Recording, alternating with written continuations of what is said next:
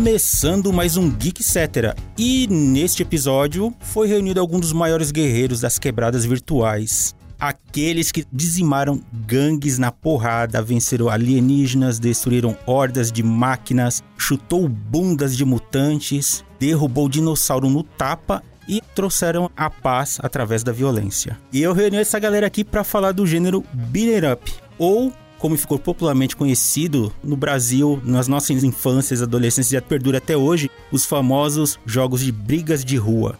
Eu sou o Gilson Livramento, mas pode me chamar de Gil.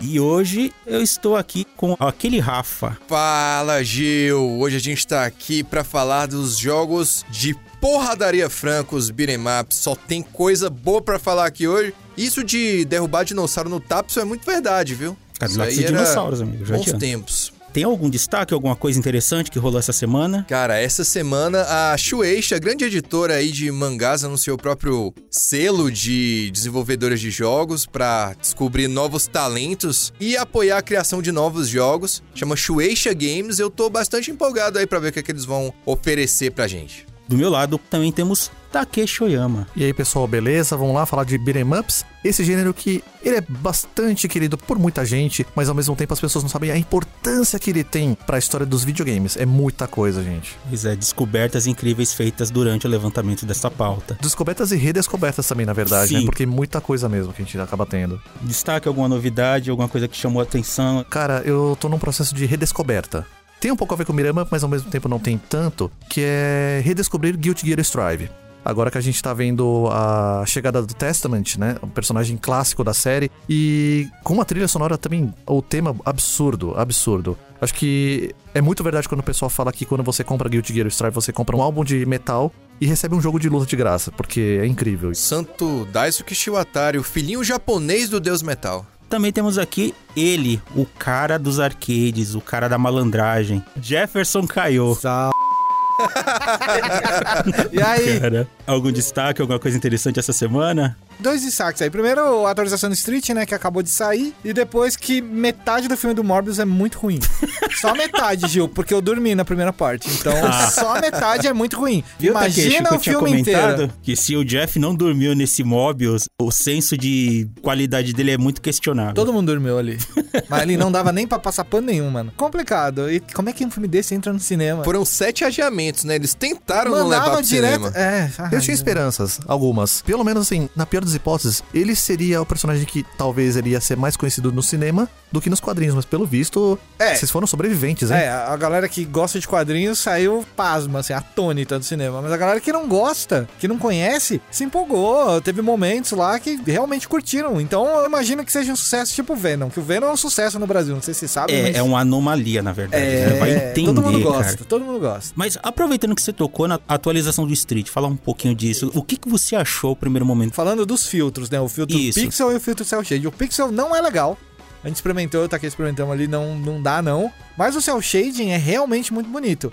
Imagino que, eu não sei, mas provavelmente, quando você impede o uso dele online é porque supostamente a outra pessoa pode não estar usando e pode dar um conflito, pode dar uma latência, pode acontecer alguma coisa. Mas se eles impusessem alguma forma de manter, seria muito legal jogar naquele filtro, porque cai bem aos olhos, assim. O Pixel, pelo que eu vi, assim, como o jogo em si, a estrutura dele é 3D, aquela coisa, realmente não tinha É, como, é, né, cara? parece aqueles pixel animado moderno que não é a mesma coisa, sabe? E aí, É, eu até achei estranho. De mecânicas, assim, mas uma coisa de, interessante. de mudanças, ao que parece, tiveram alguns nerfs, mas todo mundo se deu bem de alguma maneira, todos os personagens. É pra ser uma temporada divertida. A última temporada tem que ser uma temporada divertida, que todo mundo vai fazer loucura e vai funcionar de alguma maneira. Então, Vai ser o momento do Alex brilhar, hein? o Alex É a tá chance, hein? bacana. É muita chance do Alex brilhar. Eu tentei fazer um negócio com o Alex que eu vi no teste lá e não consegui. Mas esse é o fim final mesmo? É a versão definitiva? Ou você acha que vai ter Provavelmente é a versão definitiva. Daqui em diante esse- é Street 6. Esse é o último ano Street 5. Próxima vez que a gente ouvir a palavra dos desenvolvedores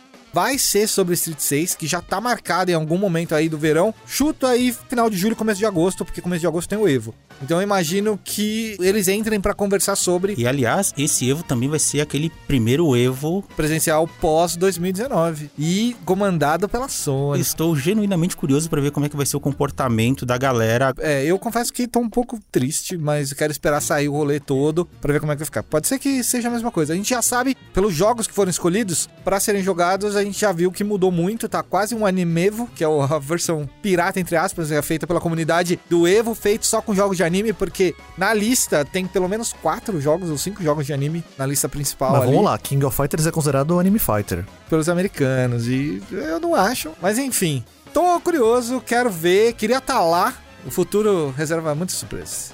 E dos meus destaques, é tudo joguinho. Eu voltei a jogar, né? Aê! Aê, For palmas. fun ou for work? As duas coisas. Eita. Né? E assim, recentemente eu me encantei por Submerged Ah, Hidden Depths, seu inclusive. review, exatamente. Review lá no site. Também joguei mais Kogenko depois da atualização. Ficou ainda melhor, que agora tem uma dificuldade a mais. Então tá, ó.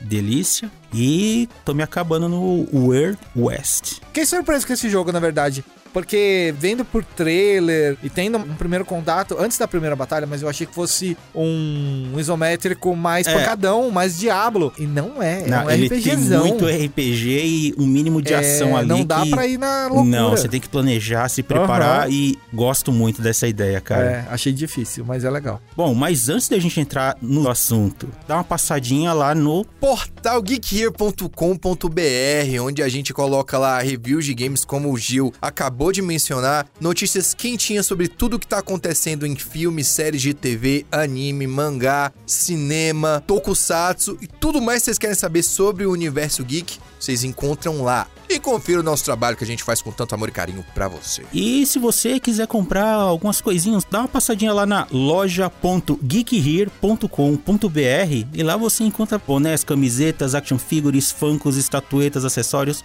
videogame, e Videogame. colecionáveis. Ah, dá um confere no Kitsune da Semana, o podcast parceiro. É o Léo falando uma hora, uma hora e meia sozinho, mas ele manda bem, traz uns questionamentos e ó, é pra chorar e rir ao mesmo tempo. Você escolhe qual Léo você vai acreditar. e é isso então, bora pro assunto.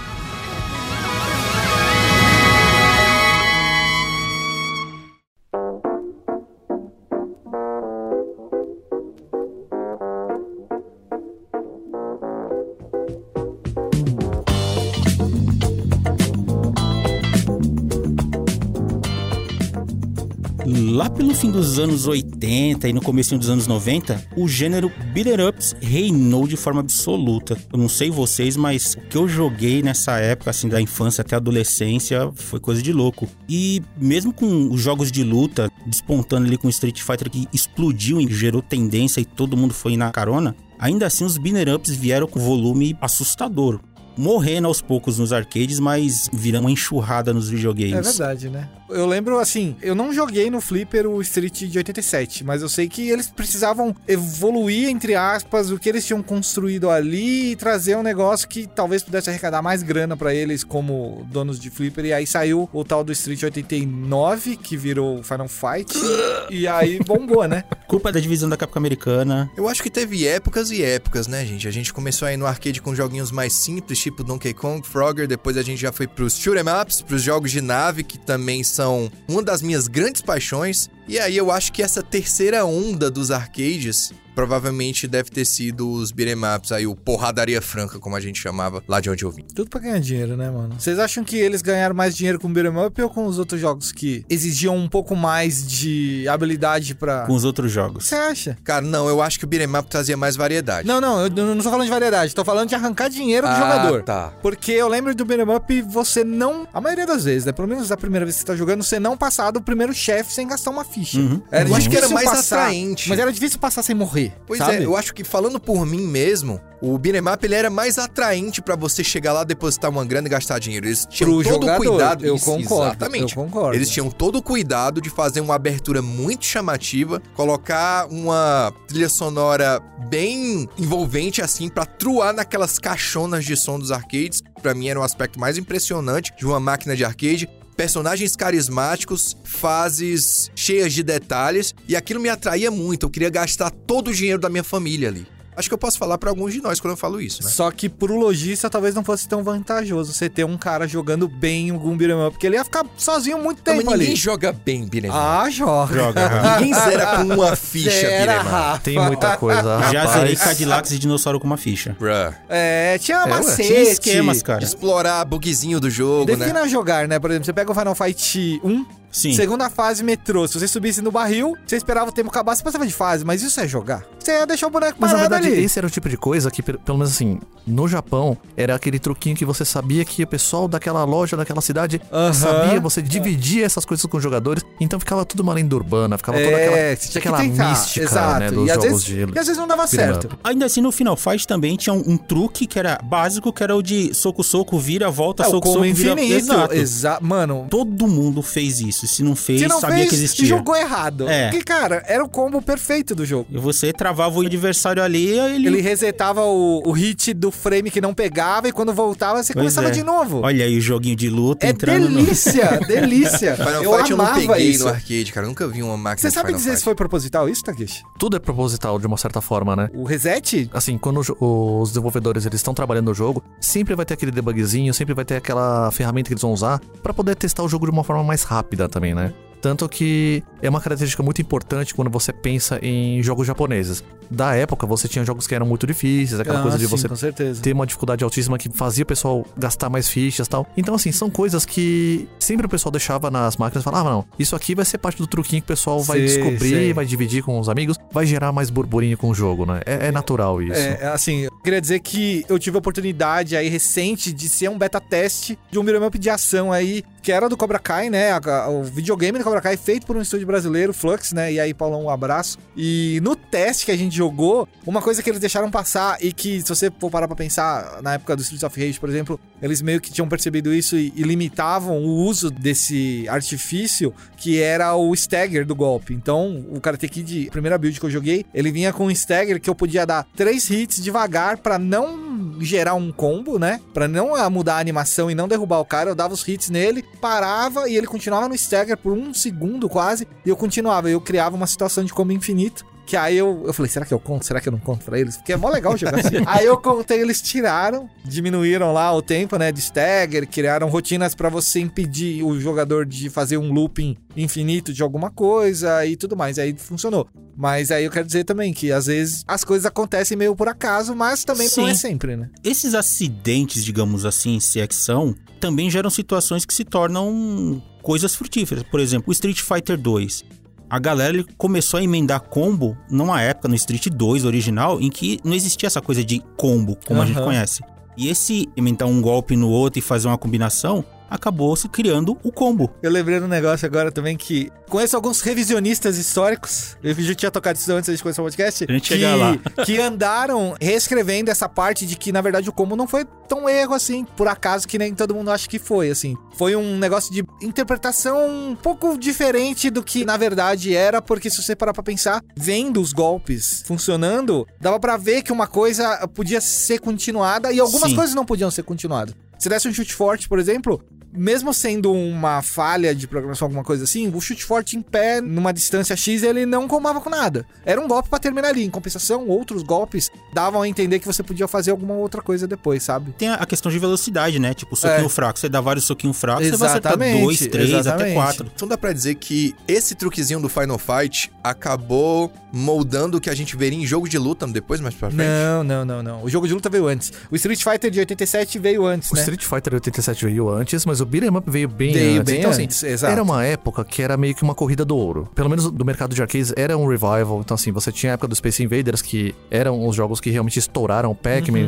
era uma primeira geração. Você tem agora os Beat'em Ups que participaram dessa segunda geração. E você tinha muita coisa pra experimentar, né, ao mesmo tempo. Não necessariamente você tinha uma formulinha perfeita que funcionava, então você tinha muitos desenvolvedores criando coisas diferentes. O jogo tinha botão de pulo, o jogo tinha algum ataque específico, o jogo tinha uma característica que definia o que ele era. Então você tinha muitas empresas diferentes que nem trabalhavam com esse gênero que estavam se arriscando no beat'em up. Então é uma coisa que foi se repetir depois com jogos de luta Exatamente. também, né? Foi a geração seguinte, né? Ah, e até considerando assim que Final Fight faz parte do cânone do Street Fighter, então tá tudo em É, casa, hoje né? em dia tá tudo em casa. é. Graças a Deus, né?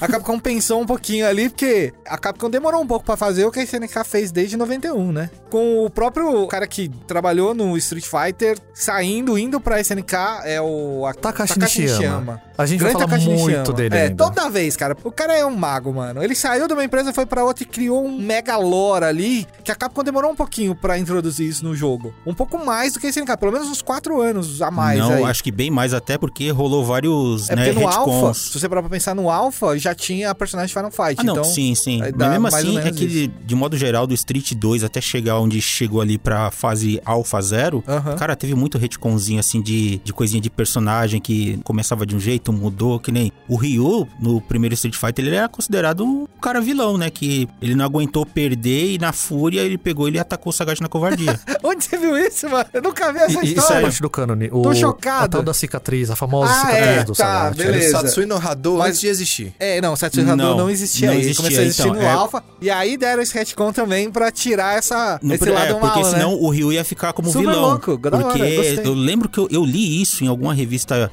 japonesa que foi que traduziram Aham. de scan e falaram, né, que por que, que o Sagat odeia tanto o Ryu? Porque quando o Ryu perdeu, o Sagat foi estender a mão, né, pra ele levantar lá e, ele cumprimentar. Sagat na E frente. na raiva, como o Ryu ainda era um novo, ainda Júnior. nem, é, e obcecado, Isso chama sal. tá, ele rasgou o peito do Sagat na covardia ali no, no soco, no né?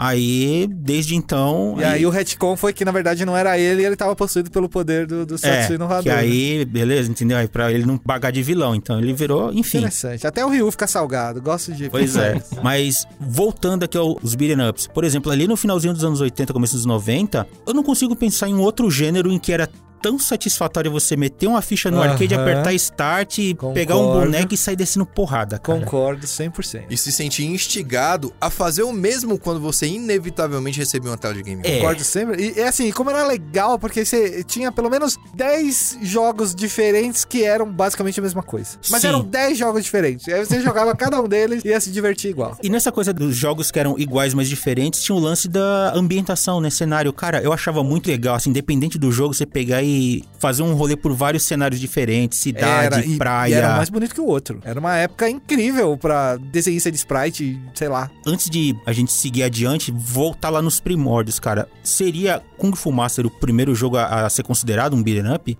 Eu nunca tinha considerado ele assim. Ele saiu no arcade Ele também? saiu primeiro no Ele arcade, saiu na primeiro. verdade. É, sim. então. Era o do menininho do Kung Fu lá, né? Era o I, esse aí é o I ER? Kung Fu do MSX? Não, Não. não. Na verdade, o que o Gil tá falando do Kung Fu Master, ele é um jogo de 84. Ele é muito mais antigo, realmente, do que o... O ER Kung Fu, ele tem uma outra vertente. O que acontece é exatamente o quê? Quando você pensa em jogos de beat'em up, eles fizeram muito sucesso, eles começaram, eles nasceram nos anos 80. Era uma era que o cinema estava descobrindo o Jack Chan. Você tinha cinema Hong Kong, cinema chinês dele. Aham. Então era artes marciais puras. Você tinha a ascensão desse herói que saía pela rua batendo e correndo e usando o que você tinha no cenário. Eram coisas fantásticas assim que você não via, né? É, muito bom. Inclusive, o próprio Kung Fu Master, aqui ele ficou como Kung Fu Master, mas no Japão ele é era chamado de Spartan X. Que? Agora eu lembrei, agora eu sei que jogo é. Eu Você lembrou por que esse jogo que título. é? Exatamente. O que acontece? Ele era o nome de um filme do Jack Chan com o Com o Yun Biao, que aqui no Brasil ficou conhecido como basicamente Lá Detonando, em Barcelona. Barcelona. Ah, Exatamente. não. Detonando em Barcelona, aliás, que tem uma das melhores sequências de luta de toda a carreira do Jack Chan quando ele luta contra Benny the Jet Orchids. Sim. Esse filme é fantástico. Aliás, fala pra vocês assim que quem fica impressionado com as cenas do Jack Chan lutando usando uma escada tem que assistir esse filme. Precisa, é obrigatório. Inclusive, a referência ela é tão na cara, mas tão na cara, que os próprios protagonistas do Spartan X Game, eles têm exatamente o mesmo nome dos personagens do filme, Thomas e a Sylvia. Ah, eu tava só fazendo um check aqui comigo mesmo só pra ver. Eu tava confundindo os Kung Fu. Ah, tá. Por isso É, que eu falei que não achava, mas assim, ele é. Ele o, é... o- o curioso é que esse Kung Fu Master, assim, pelo que eu, eu vi, ele lembra aqueles joguinhos de Atari que são cinco cenários em que você vai subindo andares, né? E vai dando Sim. porrada. E dentro da simplicidade dele, de uma ponta a outra do cenário, né? Que é, é o side-scrolling. Você vai derrubando inimigo, tem uma certa variedade de inimigos. E uma certa variedade de golpe. Porque se eu não Exato, me engano, ele, sim. se você movimenta ele pra cima e pra baixo É. pra gerar novas. Exato, ele tinha né? pulo, soco, chute, então... e Mas aí- agachado também, né? agachado. Então tinha uma variedade, cara, que me surpreendeu. E assim, aí ao final de cada estágiozinho tinha um inimigo que era mais forte, né? Que tinha, você tinha que bater mais, sim. virava o chefe, e subia o próximo andar e repetia, e assim vai. Eu fiquei surpreso com isso, cara. Foi bem interessante você citar essa relação com o Atari, porque justamente o beat'em up, o Kung Fu Master como um jogo, ele foi uma evolução tecnológica muito grande também, porque até então quando você citava esses jogos do Atari, você sempre tinha aquele scroll, que era o flip, né? Você tinha uma tela só, Uhum. ele ia pro final da tela, aí você já tinha a próxima tela inteira, ele começando no lado oposto, né? Ah, é verdade. E nesse sentido, o legal do Kung Fu Master foi justamente o fato de você ter um scroll contínuo, o, o que eles chamam do belt scrolling. Sim. Que é você fazer o personagem ele parado no lugar e o cenário andando na tela pra você dar E essa sensação de jogador, né? movimento, né? Isso é um proto-paralaxe, isso aí, então? Ele é mais antigo, na verdade. O Parallax ele já é uma técnica muito mais sofisticada nesse ponto, porque você tem a sensação de profundidade. No caso desse side-scrolling, você tem o cenário andando com o seu personagem paradinho, ou mais ou menos parado na, na tela, né? O que acaba dando uma impressão diferente. Tecnicamente é muito mais sofisticado, é uma coisa que, inclusive, foi fundamental para jogos de outros gêneros no futuro. Mas assim, por enquanto a gente já pode adiantar que esse jogo da Iron, inclusive um nome que o Jefferson citou lá no comecinho do podcast, ele era o cara responsável por esse jogo. Takashi Nishiyama. Esse cara tem Esse lance história. do belt, ele também servia pra fazer o lojista ganhar um pouco mais também, né? Pra evitar o jogador de ficar parado e gerar um tempo ocioso pra loja, né? Que o cenário te empurrava você querendo ou não. Então você só É. tinha que pensar rápido ali de bater como é que vai Exato. progredir É, pra eu gosto, avançar. eu gosto de pensar nisso porque muita gente diz que os jogos do passado eram mais difíceis, que não sei o que, BBB, mas na verdade a dificuldade tinha um propósito ali. Sim. Tinha um propósito de fazer o lojista ganhar dinheiro. E até porque, assim, dá pra reavaliar o lance de dificuldade. Por exemplo, naquela época, nem todo mundo conhecia jogar ou tinha Claro. prática de videogame como exatamente, hoje, né? exatamente. Hoje é uma coisa tão É que a natural. dificuldade hoje é irrelevante. Exato. Continua infinito, sabe? Facilidade de narrativa, isso e aquilo. A dificuldade. Tutorial. É, É. você dizer que os jogos de antes eram mais difíceis porque os desenvolvedores pensavam. Não. Naquela época, assim, como tinha esse pouco conhecimento e essa coisa da cultura do videogame tava começando, Uhum. né? Não- a gente não tinha aquele feeling. E os jogos, eles tinham um propósito que era assim, além de arrancar ficha, era fazer você avançar. Então imagina, Aham. você que não sabe jogar, tá descobrindo um negócio, tá desesperado e não sabe o que fazer direito, Sim. você vai morrer fácil. Com certeza. E Então- aí você vai aprender, aí você vai tentar de Exato. novo. E aí o lojista vai lucrar também, porque era um business, era um negócio. Ele É assim precisava... que vendia a máquina. É, ué. E, e, aliás, na época, quem arcava com o dinheiro era o lojista, porque Uhum. você gastava seus 50 centavos ali e é isso, acabava já era. Agora, se o lojista comprasse um jogo ruim e ninguém jogasse, É, ele aí- arcava sozinho com a despesa. Sim.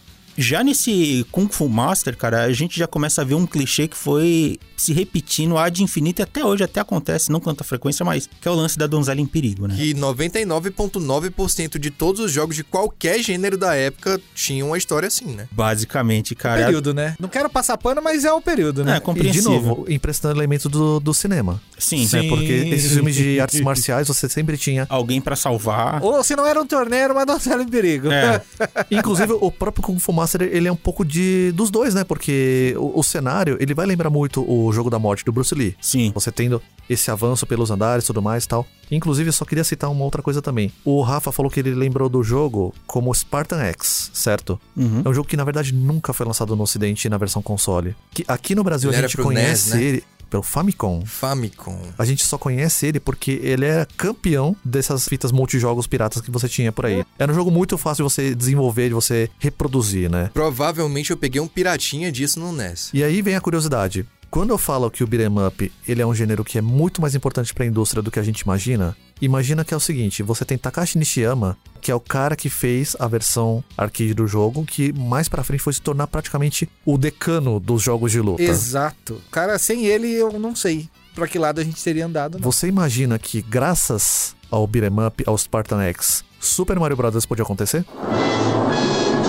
Me segura, Nintendo. Revelações! Imagina o seguinte, lá pelos seus anos de 1984, você tinha o Spartan X, que era o jogo que você tinha o supra-sumo da tecnologia, de você fazer esse scroll pela tela, você ter esse avanço. E nesse mesmo ano de 84, você tinha lá na Nintendo, lá pelo seu terceiro ano de casa, um tal de Shigeru Miyamoto. Ah lá, Chigueirinho. Shigeru Miyamoto, acredite, na verdade naquela época que ainda assinava no jogo com Miyahon. Minha rom. Daquele jeito errado de você ler o kanji, que era parte daquela cultura de pseudônimos. E o Japão tem muito que o Japão disso. tem pra você esconder Inclusive, os seus talentos. é, e hoje em dia é muito difícil de encontrar essa galera antiga pra tentar uma entrevista, alguma coisa Sim. que eles escondem. Por causa escondem. disso. É verdade que eles faziam isso por determinação das empresas porque eles não queriam que outros contratassem os talentos deles, eles queriam manter em casa. E eu acho que é uma cultura muito da indústria de jogos, não só no Oriente, mas no Ocidente também. O primeiro easter egg que você imagina pra um jogo de videogame foi pela Activision, né? Pelo Adventure, que o Warren Robinett, ele escondeu o nome dele nos créditos porque a empresa não deixava. O jogo era da empresa, empresa. então Eu sei como que é que, por exemplo, quando a gente fazia. Eu escrevi a revista Gamers, a gente não assinava a matéria, né? Era Uhum. tipo, a Gamers era todo mundo, então. A entidade gamers, né? Exato. É, Super Nintendo. Mas aí, Herói imagina, nome. voltando pro nosso Shigeru Miyamoto, o rapaz lá que tava desenvolvendo o seu Donkey Kong, os jogos pra Nintendo, desenvolvendo arte, enfim, o cara fazia tudo na, na Nintendo na época, né? E ele foi incumbido de trabalhar no design do port do Kung Fu Master, do Spartan X, do arcade pra versão de console caseira. Então, o que que aconteceu? Ele aproveitou muito dessa tecnologia, dessa expertise que a Iron criou na época, pra ele poder estudar aquilo e pensar o que, que a gente consegue usar dessa tecnologia pra gente poder trazer pra o que vai ser o nosso grande jogo que vai culminar em toda a tecnologia do Famicom na época. E nisso, em 85, saiu Super Mario Bros. Reunindo não só o expertise da Nintendo como design de jogos, como designers de jogos que iam explorar novas tecnologias, como também eles pegaram coisas de fora e foram aproveitando pra eles. Então, assim, você tem não só Miyamoto, você vai ter Koji Kondo também, que é um Sim, compositor sim. famosíssimo hoje em dia para música de videogame. Ele tam- também trabalhou no jogo, então, assim, é uma peça de história muito interessante que a gente acaba não falando muito dela, né? Quase não associa, porque é difícil realmente associar. Não, eu tô dois. descobrindo isso agora. Eu não sabia disso. E isso, assim, das pautas que a gente tinha comentado antes de gravar aqui, foi surgindo tanta coisa, assim, que você vai fazendo relação. Pegando nome, né? Porque, É, cara, então. todo mundo trabalhou junto em algum momento. Que em antes a gente começar, eu tava história. falando com o Takeshi, cara. Tô com medo disso ficar muito cabeçudo e a gente Quer dizer saindo do que esse começo. vai ser o podcast mais catedrático do Geek Center até agora, é isso. Talvez, não Talvez. sei. Vamos ver.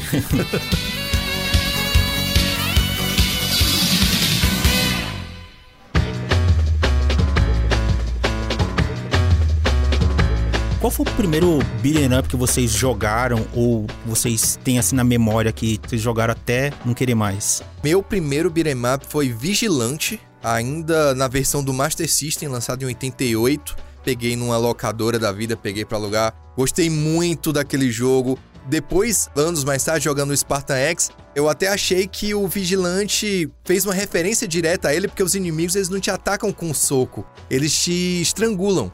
E aí você tem que se desvencilhar deles. E o Vigilante é basicamente isso Segura. exceto pelos chefes. Esse foi o meu primeiro. Acho que o segundo, pelo menos até onde eu me lembro, foi o Moonwalker, com Qual? o Michael Jackson, de arcade. O Moonwalker do Michael Jackson, ele era um beat'em up isométrico. A vista era de Maravilhoso. cima. Olha a inovação do negócio aí. Eu acho que eu também comecei com Vigilante por causa do Master System. Eu tinha esse game, mas o que eu mais gostava na época, e por muitos e muitos anos, foi Final Fight, que acho que foi o up que eu mais joguei. E o que ditou ali o que pra mim era considerado bom e mais ou menos. Porque a cadência do Final Fight é um negócio que praticamente só a Capcom conseguia imprimir de novo em algum outro jogo. Quando você fala do Final Fight, você fala do arcade. Do arcade. ah, tá. Você jogou no arcade. Da versão do Show, arcade. que a do exatamente. arcade realmente tinha um, um- um ritmo ali bem mais. É único. E aí a Capcom fazia coisas similares, porque tinha o, o Final Fight, Cadillac, mais ou menos similar, mas obviamente não similar. O Knights of the Round, por exemplo. No comecinho ali dos anos 90, a Capcom era uma enxurrada de beat'em ups, cara. Muito jogo junto. Eu gostava daquele ritmo. E aí, por exemplo, depois eles começaram a mudar um pouco o estilo de animação. E aí você tinha um Capitão Comando, por exemplo, que não me agradava muito. Por causa da malemolência dos É, bonecos. eu gostava da ideia, mas me incomodava também. É, e aí o Final Fight ele era mais robusto, ele era prático e era comprimido, assim, parecia, sabe? Tipo, Uhum. uma experiência diferente. Eu gostava. Eu não peguei Final Fight no arcade. Dava pra jogar com um amigo a versão de arcade? Sim. Dava Que a Super pessoas. Nintendo não dava. Super Nintendo, o primeiro não. Saiu uma versão pra jogar Saiu de dois. É, High Score Girl, ele faz uma menção a esse modo, porque a coitada da menina, eu esqueci o nome dela. Koharu. A Koharu. Comprou o jogo errado pra jogar com o menino. e aí, ai meu Deus, é só de um. E ela. E ela comprou Final Fight Guy, se eu não me engano, É, né? que aí que você saiu, jogava tipo, o muitos anos depois, Porque inclusive, o primeiro né? Final Fight Super Nintendo não tinha o Guy. É. E Diz que o depois Guy de tava muito- treinando. Aí depois É. de muito tempo é que saiu um, um novo Final Fight. Você podia jogar, né? Ou eu tô viajando? Aliás, é, jogar beat'em up de dois jogadores era sempre o atrativo do arcade, né? Porque, ó, se pensar Double Dragon 1 no Nintendinho, também você jogava de um só. E no Uhum. arcade você E jogava o Final de Fight dois. também você começou jogando com um jogador só, né? No o Code ou Hagar, né? No caso. Era uma maldiçãozinha, né? Era, ao mesmo tempo que era uma benção, era uma maldição. Você tinha que dividir tudo e você tinha que tomar cuidado pra não fazer o fogo amigo, né? E você, Takeshi? Primeiro contato. Por incrível que pareça, Beat'em Up, meu contato foi meio tarde no sentido de que é um jogo muito mais novo do que os que vocês citaram, mas ao mesmo tempo foi, inclusive, meu primeiro contato com arcade, ponto.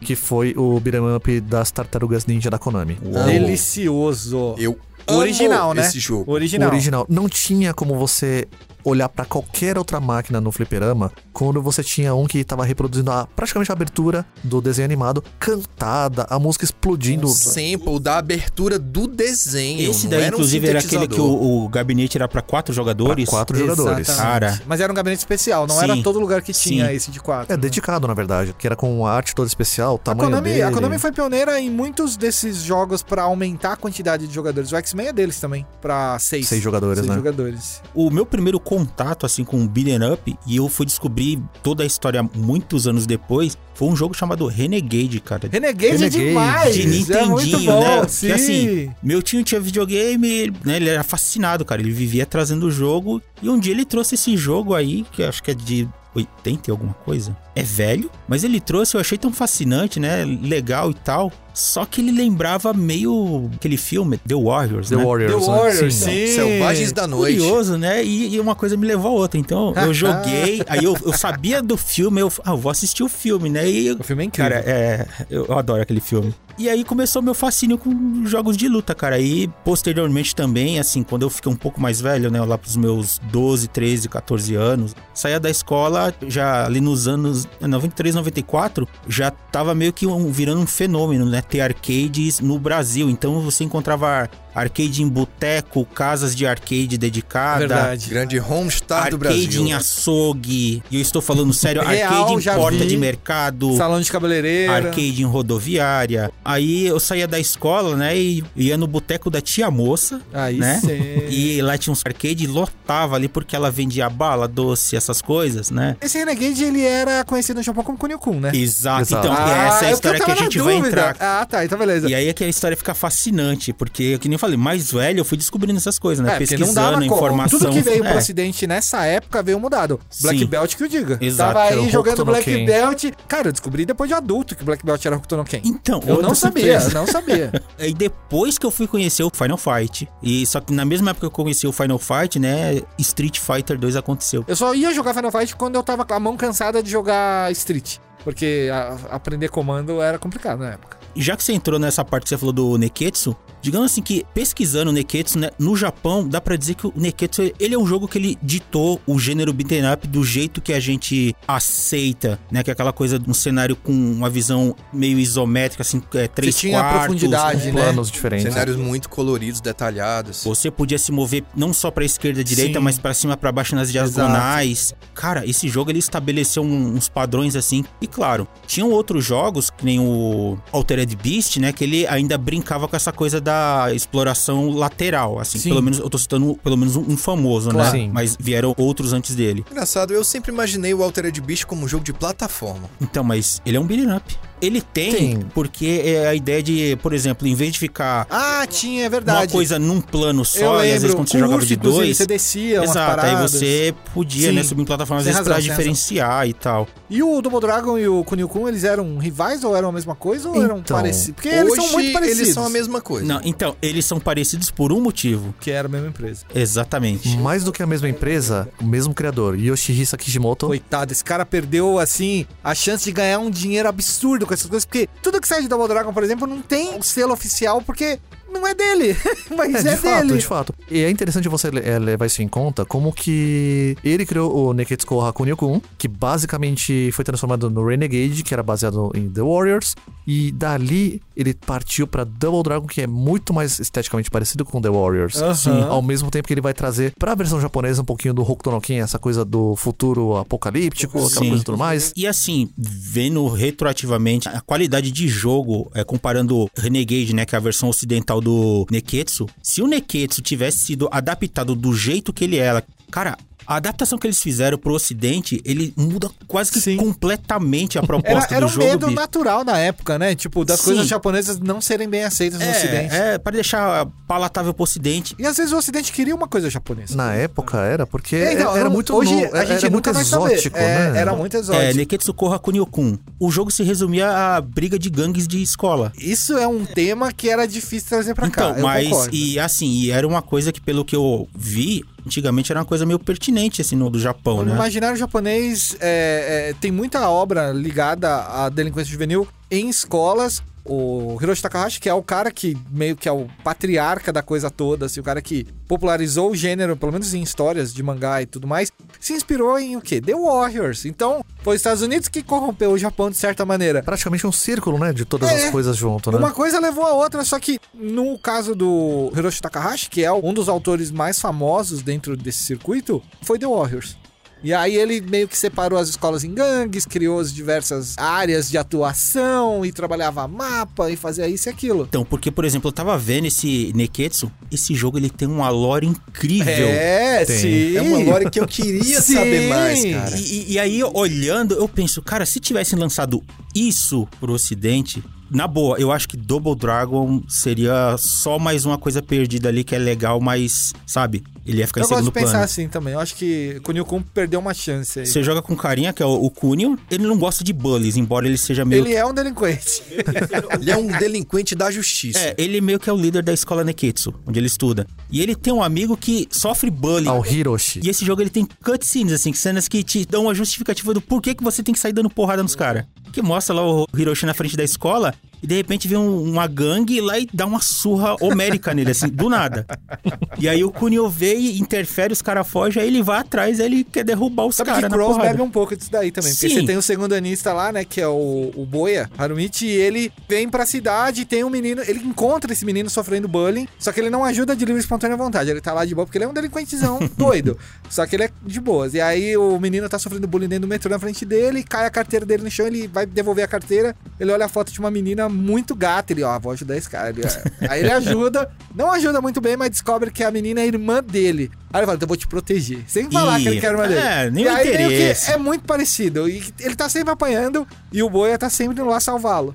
E no final do Neketsu, por exemplo, na hora que você vence todas as gangues, as escolas, você sai do prédio lá depois da última batalha e o pessoal da sua escola vai lá e o seu amigo vai te cumprimentar e beleza, acabou, show. Próximo ano. É. e a versão do Renegade, como eles adaptaram, mudaram, adaptaram até a roupa, né? Tiraram Sim, aquela, aqueles botaram- casacão, botaram umas camisetas sem manga, calça jeans. E, cara, aí fizeram o clichê do você vai resgatar a sua namorada. Coitado, o Hiroshi virou uma namorada. Então, e assim, e não tem cutscene, não tem nada, simplesmente, ah, sequestrar a mina do cara, o cara vai e beleza. Aí ele vai enfrentar quatro gangues, né, Pra poder chegar Sim. no destino final e a gente entra no ciclo do clichê da donzela em perigo. Gente, por falar em lore, o Double Dragon já fazia parte do mesmo universo de Kunio-kun nessa época, porque hoje ele faz. Hoje a gente pega jogos como River City Girls, por exemplo, o Billy e o Jimmy estão lá no, no jogo todo fazendo participações. E eu acho que ele é uma coisa mais multiverso, viu, Rafa? Porque você tem o Billy e o Jimmy do Double Dragon. Você tem o Billy Jimmy que, na verdade, não são nem Billy Jimmy, né? São só os Double Dragons É, os irmãos Do- Double Dragons, que aparecem no do River City são mesmo, né, no caso. Vocês falaram uma, uma coisa interessante agora parando pra pensar. Como o Beat'em Up também ele é um gênero tão enraizado na narrativa de cinema. Porque se você parar pra pensar, desde o Kung Fu Master, ele começa contando uma historinha. Aí você pega Final Fight, ele começa contando uma historinha. Você não começa já dando porrada, você começa com você chegando e vai lá o, o Damned levando a Jéssica embora. E o Hagar, alô, vamos conversar. Não, não, a primeira, a primeira fase, a primeira fase mesmo. ah, sim. Aí você pega Tartarugas Ninja, ele não começa você já direto no cenário, não, é um incêndio, vamos lá salvar a April, e musiquinha.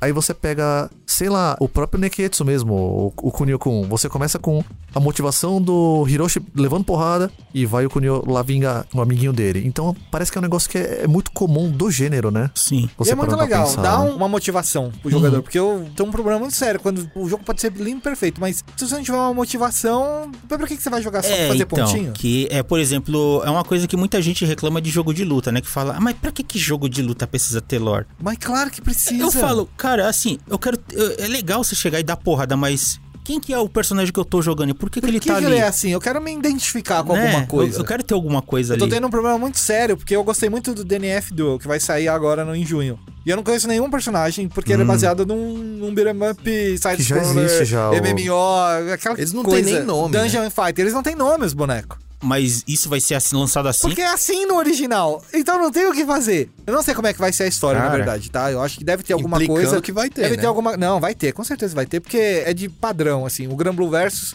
ter uma história, ou, enfim, eles vão colocar alguma coisa ali pra guiar o jogador. Mas é muito triste você pegar um cara, ou eu jogo o grappler, aí você pega o grappler mó estileira lá, pá, e a história dele é, não tem. Pá, é, o- é o boneco grande ali, né? É. Infelizmente, isso me incomoda. Eu gosto de ter uma motivação por trás. dele. Isso enriquece muito a experiência do jogador e faz ele permanecer um pouquinho mais dentro do jogo, assim. Que a motivação do Ryu, por exemplo, de só sair em busca do cara mais forte, não é bem uma motivação muito legal. As outras histórias de Street 2, por exemplo, eram muito mais legais, assim, de acompanhar. E a do Ryu era a pior de todas. É o pior final. Dançar com o Gorbachev ali, com o Zangief, era mais legal do que ver o Sim. Ryu indo embora andando a pé sozinho, mano.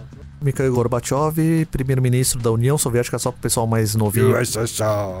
Rapaz, que época, hein? Enfim, aí eu falei, os jogos beat'em up eu gostava porque tinha essa história, você queria saber o que ia acontecer. Por mais picotada que fossem as interações de história com o jogador, era uma por fase praticamente, né? E não precisava nem ser essa coisa de você parar pra contar a história. O fato de você andar pela cidade, explorar uma cidade, É. enquanto você dá, você conta uma história mostrando, né? Ela você tá na sabe sua que cabeça, tem exatamente. lá uma estação de metrô que é toda suja, toda violenta. Você tem, sei lá, as docas da cidade. Você Aham. vai explorando um lugar lá, sei lá, um- a uma torre história de investigação, morte. né? No, no Final Fight, né? Ele cai lá na arena secreta de lutas underground. Quer dizer, luta existe um lugar desses na, na tal da Metro City, por Exato. exemplo, né? Pois é. Ainda tocando no caso de Neketsu ou Renegade, né? Uma curiosidade, quando eu falei desse lance de delinquência ali do lado social do Japão, é que esse Neketsu, o personagem Okuni, ele foi uma homenagem ao fundador da Tecnos Japan, é o Kuni Otaki. E, Como puxar o saco do chefe da não melhor só maneira isso, possível. Rafa. Muito da ideia de gangue, de briga de escola, também foi inspirado na adolescência do Kuni Otaki. Ô, ele falou que ele participou dessas coisas De e... gangue, fui delinquente. Você é delinquente até o terceiro ano, depois você vira adulto. O cara saía de bandeira na escola. Teve Eu essas recomendo. loucuras. Recomendo vocês a ler esses mangás de lutinha. Isso tem que durar três anos, porque depois do terceiro ano, todos os delinquentes viram pessoas de direita, a menos que eles sejam vilão. Aí se ele vira o vilão, você tem todo um arco de redenção no vilão ainda por trás. Não quero falar disso, porque senão eu vou roubar. Você conhece É. o podcast? É uma história de crescimento, Tá né? bom, tá Rito bom. de passagem. Então, e aproveitando ainda desse caso do Renegade e do Neketsu, como citei antes, foi meio que estabelecendo ali padrões do que viria a ser o gênero beaten up por causa do estilo de cenário. E depois vieram outros jogos, né, também com a movimentação de simplesmente side-scrolling. E tá rolando meio que um revisionismo histórico ultimamente, perguntando o que define beaten up, assim, muita coisa do que a gente julga que é beaten up, que a gente conheceu, hoje em dia tem coisas que a galera fala, "Hum, não é bem um beaten up começa a migrar para aquele lance, tipo, é um jogo de ação com plataforma, sabe? Sim, essas pequenas sim, derivações. sim. Assim, eu não sei dizer como revisionismo, mas eu sei que atualmente, por exemplo, tá? Você, tá, você pega um jogo que é vendido como um, um beat'em up, um side-scroller, e aí durante o seu caminho você evolui seu personagem, ganha novos golpes, etc, etc. Eu, particularmente, não acho ruim, mas já acho que sai um pouco do escopo do que era originalmente, ao mesmo tempo que eu acho também que esse gênero não vai atrair a- os olhos da galera mais nova, que vai ter. Eu só vou andar e apertar um botão o jogo inteiro, tipo, É. pra eles vai ser isso, sabe? Então, eu acho que essas mudanças, entre aspas, são bem-vindas pra poder vender, mas aí eu não sei. Aí realmente vira um gênero mais misto. Digo isso porque, fazendo um levantamento da pesquisa aqui da pauta, tá? Até conversando com o Takeshi, Aham. surgiu o lance da questão, tá? O que que define um beat'em up, né? Que tem os modelos, os belt scrolling e os side scrolling. Os termos eu não conhecia. Belt scroll ele é esse, que a gente tem a visão semi-isométrica ali, 3 Moonwalker quartos, do arcade. basicamente. E o side scroll é tipo o Altered Beast lá, que é a visão lateral tal. Ou Bad Duds vs Dragon É, Ninja. exato. Nossa, esse eu dei Eu joguei no arcade. E aí a gente entra na outra questão. Então, cara, por exemplo, Shinobi do Mega Drive, plataforma, ação ou beat'em up? Plataforma. Falo com tranquilidade. Ação primeiro, vírgula, plataforma. Locadora 1991 era isso que você procurava lá. Eu escondia no pornô antes, pra ninguém alugar minha fita. Olha as táticas. Olha o macete, né? Claro que funcionava. Tava atrás pornô. Todo mundo tinha vergonha de entrar na sala pornô lá nos anos 90. Eu deixava minha fitinha lá, chegava sexta-feira, alugava. Onde tava essa fita, menino? Eu falei, ué, Não tava ali na prateleira. Não tava, não. Eu falei, tava, Não tava, tava, lógico ali. que tava. Aí você aponta, tava naquela prateleira ali, Shinobi e Quackshot. Eu escondia sempre. atrás daquela mulher ali, ó. É, ué. Aí a culpa é minha. Revelações, hein? Mas eu acho que primeiro um jogo de ação e depois um jogo de plataforma. Nunca vi Shinobi como um beat'em up. E The Ninja Warriors? Ninja Warriors é um beat'em É up. um beat'em up. Tá, e o que separa ele do Shinobi? Por... Ah, o tema é igual, mas eu digo o jeito de jogar é diferente. Eu acho que é construção, eu acho que é clichê. Eu acho que é tela principal, start, telinha, escolha seu boneco. Você escolhe seu boneco, seu boneco chega do canto da tela e você só tem aquele nem cenário só ali pra isso. se locomover pra frente ou pra trás, enquanto bate nos inimigos. É isso. Temos um pequeno detalhe: você não escolhe com quem você vai jogar no Double Dragon. Pois é. Você No não Double escolhe. Dragon, não. Digo mais: Double Dragon 2, versão do Nintendinho. Você começa como um beat'em up, como o pessoal tá falando, belt scroller. Você tem os multiplanos, tem a visão meio isométrica. Fase 2, você já tem um side scroller. Da fase 3 em diante, ele vira o que muita gente chamaria de jogo de plataforma. Pois é. E aí? Tem muita questão de gameplay também. O gameplay pode separar um plataforma de É, eu, beat'em eu acho Shinobi e Ninja Warriors completamente. Assim, jogos. Eu nunca associei os dois, assim, um com o outro. Mesmo só por eu. serem de ninja. Porque aí você coloca também na equação o Ninja Combate Sim. do Neo Geo. Que é outra coisa também. Então, mas, por exemplo, The Ninja Warriors e Shinobi, mecanicamente, assim, proposta de ação, né? Pular, atacar, chutar. Mas, ó, você tem que pensar parecidos. num pequeno detalhe. Mecanicamente falando, Shinobi você mata tudo com um hit. Que é quase que você conta chefe, né? Você elimina os caras com um hit de shuriken. Na maioria das vezes, a distância, enquanto Ninja Warriors, você tem que dar o combinho de 4, 5 hits lá, que é soco, soco, bica. E aí ele é. Eu, pra mim, eles são, nossa, completamente É, diferentes. então, mas você entendeu que. Eu tem- entendi, eu entendi. Tem essa linha fina aí que Sim. tem muita gente que tá falando então, né? Mas é jogo Belo de ação plataforma. eu não sei. Eu É. acho que há casos e casos. Se você considerar aí todas as mudanças modernas do beat'em up, com inserção de leveling up, É, que beat'em up agora eh, ele tá absorvendo muito de. RPG, né? Exato. E, por exemplo, o caso do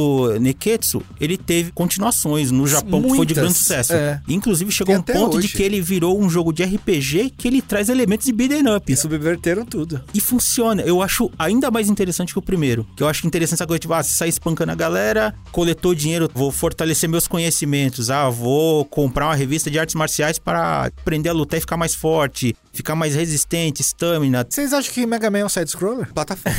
Mas você anda de lado Ele é também. um jogo de ação plataforma. Você pula em, em plataformas, você desce de plataformas e você destrói plataformas. Takeshi, alguma coisa a dizer sobre essa questão aí, já que a conversa ali a gente ficou meio que batendo cabeça. Esse revisionismo é complicado porque você acaba limitando demais o que é a definição de um beat'em up. Ou de um belt scroller, ou belt action. Inclusive, eu tava comentando com o Gil antes da gente vir para cá gravar. O próprio termo belt scrolling é uma coisa que o pessoal tá tentando insistir como um termo para você definir melhor esses jogos.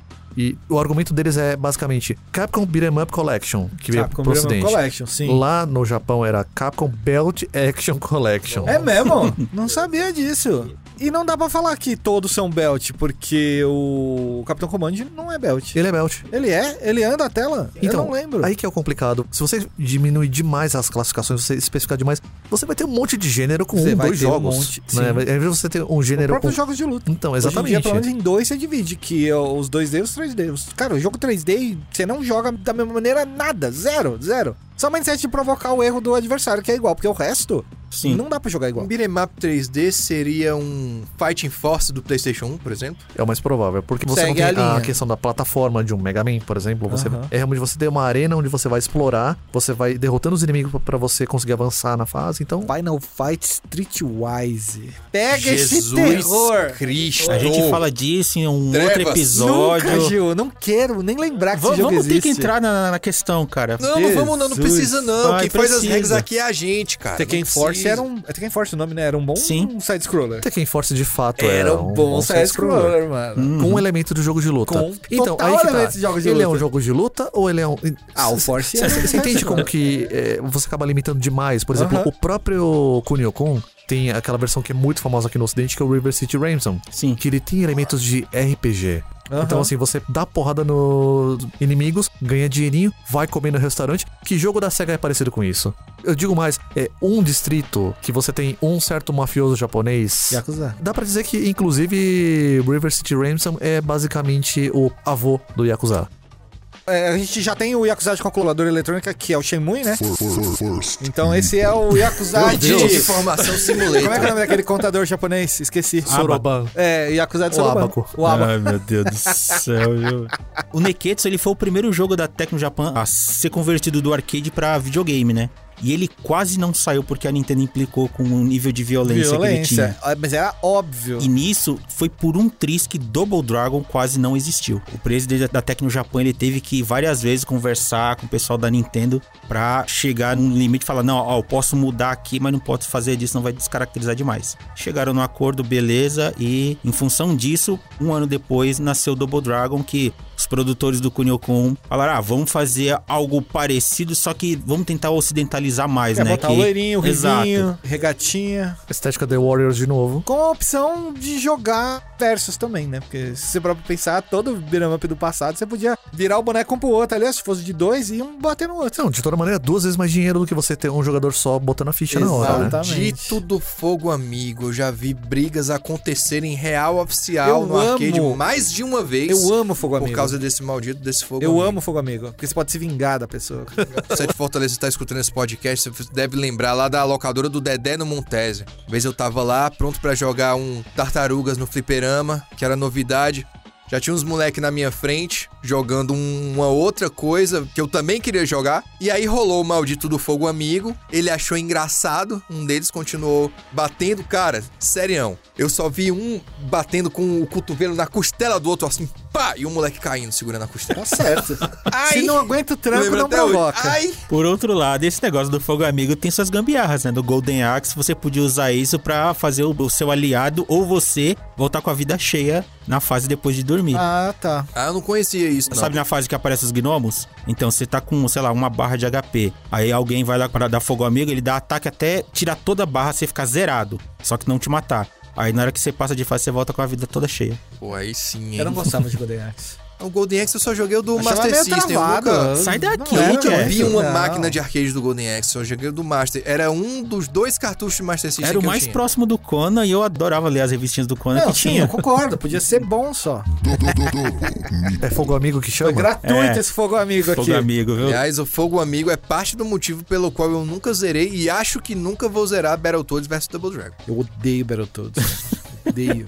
Odeio com Você odeia todas as minhas razão. forças. Muita Eu acho gente ele odeia muito com ruim. razão. Nem o novo salva, mano. Ah, gente não, vai eu falar gosto do do novo. novo, eu A gente não vai falar do novo, é mas engraçado. Há nem o novo salva. controvérsias, né? Pra a galera que ficou curiosa com essa coisa da gente falar de Neketsu, do Renegade e tal, em 2018 foi lançada uma coletânea chamada Arcade Archives de Renegade, que inclusive trouxe a versão japonesa do Neketsu. Aham. Eu tenho essa A Arc coletânea. System soltou muita coisa de Double Dragon Sim, também. Só recentemente. que é cara, mas soltaram muita coisa de Double Dragon. Eles são os distribuidores oficiais. E esse Arcade Archives você pode comprar no Nintendo Switch, cara. Ó, maravilhoso, hein? E eu queria falar que Rage of the Dragons, que é a versão de luta mais recente, de 15 anos, sei lá, ela é ilegal, tá? Eu não tenho os direitos pra fazer Rage of the Dragon. Dragons é um Double Dragon. É, mas não é. É um Aí que tá. tributo, é um pouquinho diferente, É, né? É um exato. tributo que chega muito perto dessa questão do plágio, do e aí uso eles falaram, indevido, não, mas vamos bem. colocar aqui o Jimmy e o Billy. e é isso. Vamos torcer pra não tomar um processo. Billy e o- Jimmy não, William e James. O- não, Bimmy e Jimmy. Não, é Billy Eita, e em, grupo de Billy Game e Jimmy. Nerd. Ai, meu Deus do céu. Eu gosto muito desse jogo, mas infelizmente é o, o Ah, eu desenvolvedor original do game, o cara por trás do nome, nunca ganhou um centavo em cima das Mas coisas. fez um bom jogo. Obrigado, quem quer que você seja. Já do Double Dragon Neon, esse cara foram atrás. Eu acho que ele recebeu alguma coisa, mas eu não tenho certeza. Sim. Que é outro grande jogo, aliás. Acho que foi a Way Forward que fez. Sim, eles Trilha mesmo. sonora do Jake Kaufman. Procurem no YouTube. Maravilhoso esse jogo. É, ele é basicamente Double Dragon com alma de tartarugas ninja, né? Bom demais.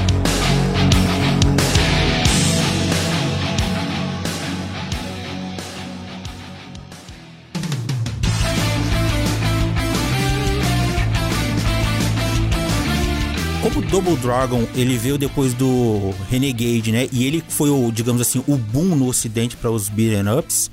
Vocês jogaram No muito. videogame sim, no arcade não, mas depois do The Wizard, aquele filme, que o menino, ah, ele fez 50 O gênio mil no do Double videogame. Dragon. Aí eu passei a olhar ele com outros olhos também, mas o primeiro eu joguei pouco, o dois, o três eu joguei muito mais. O primeiro Double Dragon, ele é de 87, né? Aham, se eu não me sim.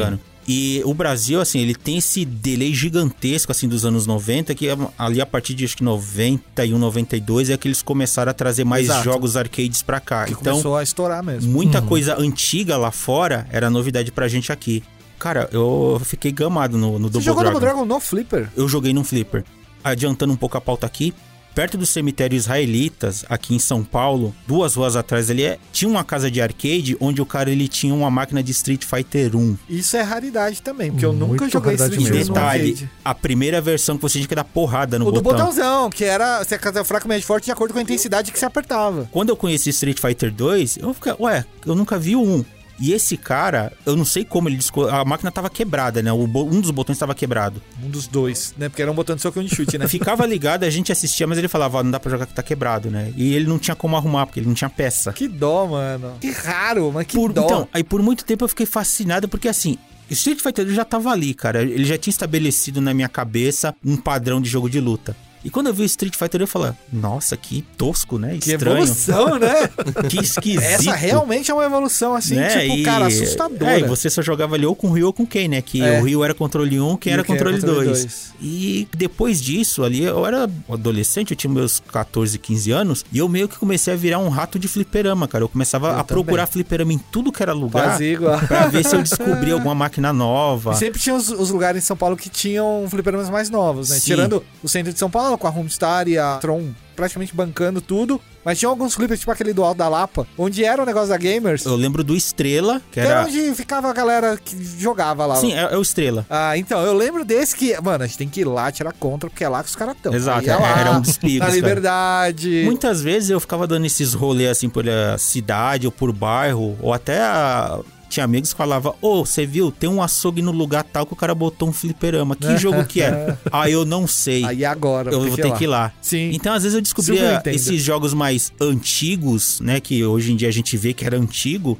que era difícil encontrar em lugares assim onde Street Fighter tava bombando, que, né? Era só Street Fighter, né, basicamente. Se você quisesse ganhar dinheiro, você botava em Street Fighter. Era muito comum você ter muito joguinho de navinha, né? Que era o- os come ficha da vida. Vez ou outra eu achava também um Super Ghosts and Ghosts. Show. Por exemplo, aquele é POW, né? O Prisoners of War também, que é de Esse eu não 80. sei. Da Capcom também. Não. Ele é SNK antiga, É. inclusive. O hardware dele não é nada convencional. Sério? Jurava que ele tava É, naquela ele acho que da de Capcom. 80 e alguma coisa, 88. Antes da MVS ainda. Ele veio pra cá e eu só vi ele muito depois de Street Fighter já, sei lá, tá saturado no mercado, Aham. né? Então, cara, tinha muito dessas coisinhas de ficar dando um rolê. De vez em quando achava uns gabinetes muito da hora, cara, que nem o do Tartarugas Ninja. Eu fui ver num shopping, que eu nem sabia que tinha aquilo. Voltando pro Double Dragon, o jogo como ele explodiu, ele se propagou e ganhou um monte de sequência. Dá pra dizer que a Marion foi a, a mina que mais sofreu com essa coisa de síndrome de donzela, porque no primeiro ela é sequestrada, no segundo ela é morta, ela é metralhada, no terceiro ela volta reencarnada. No Neon, uma caveira lutadora possui o corpo dela, ela fica do mal. Então, aí no 3, que ela é meio que uma entidade egípcia que encarna no corpo dela, então você vai, Jesus. você derrota ela e ela desperta, ela volta a ser a Meryl. E no 4, tipo, né, ela é sequestrada de novo. Coitada, mano. No Double Dragon da SNK ela dá porrada, pelo menos. Não, é, então, né, que ela virou a lutadora. E quem é a Princesa Peach perto dessa mina, cara, pra Coitado, sofrer? sofreu. É que no caso especificamente de Double Dragon, são coisas que a gente acaba descobrindo depois de velho, né? O fato da Marion ser realmente a donzela em perigo é uma frustração do criador que ele levou um pé na bunda e ele começou a investir em treinar artes marciais.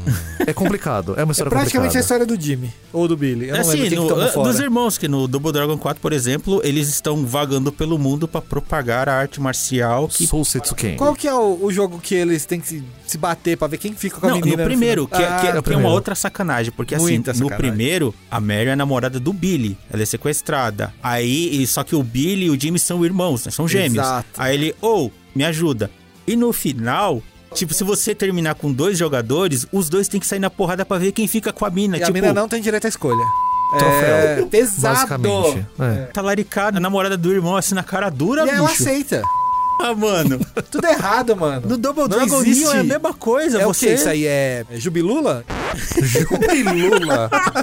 Armação ilimitada. Armação ilimitada que eles tinham um É, namoro que, que lá. era um trisal, né? Era isso? Ó, pelo menos no Double Dragon Neon, a Marion, ela que finaliza o chefão final. Ela dá um, um baita de um socão no estômago Ah, do bicho. tá. Falta revisionismo aí. Os É. caras tinham que dar muita bola pra Marion, mano. Tem que arrumar ela, cara. Não dá. Fazer assim um não dá. jogo só pra ela. Deu certo com o River City Girls. Bater nos Aí dois, a gente tá chegando no jogar segundo todas jogo as já. versões. Eu tava agora lembrando do Gil falando sobre a Marion no Double Dragon 2 e 3 também, e é engraçado como realmente nesse período de adaptação dos jogos do Japão pro ocidente, você tinha muita alteração, mu- muita coisa sendo reescrita, porque se eu não me engano, a Marion, ela de fato, ela fica possuída por uma entidade egípcia antiga, mas na versão japonesa do Double Dragon você enfrenta a Cleópatra de verdade. A Marion não existia naquele jogo. Meu Deus. Cleópatra. Assim, eles estavam viajando pelo Egito porque uma mulher falou: Olha, vocês têm que reunir três pedras aqui, não sei o que, pra combater uma Que força ano tal. foi? Esse pá foi na época do Stardust Crusaders, tem tudo a ver. 90. Pedra É, de então Rosetta, The Rosetta Stone. Não, é, o pior que foi mesmo, foi bem inspirado nisso. É, Então, porque o Jojo tava lá também e eles usaram muito Egito nessa época. Seria Double Dragon uma referência a Jojo? o título já dizia tudo, que tinha Stones, não sei o que lá. Então, Rosetta Stone. assim, se chegaram a jogar também o Super Double Dragon, que é, é basicamente o Joguei. remake do primeiro. Joguei, Sim. joguei. Eu acho que eu tenho a memória mais vívida dele do que dos originais. É, então, que ele eu joguei muito.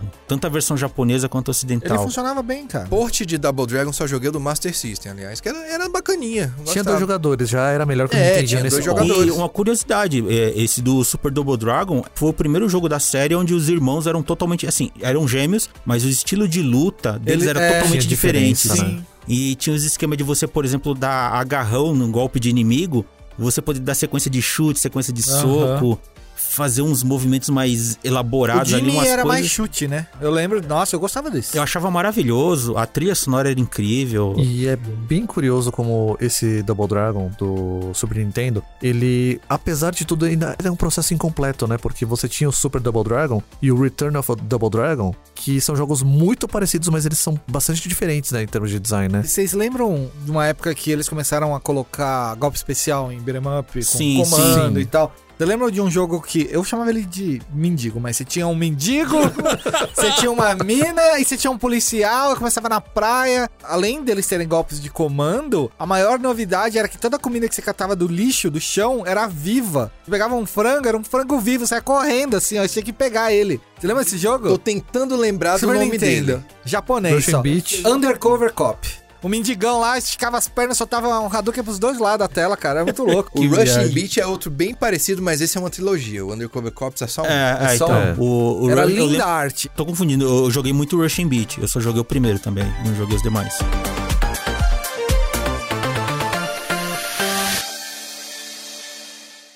Rise from your grave.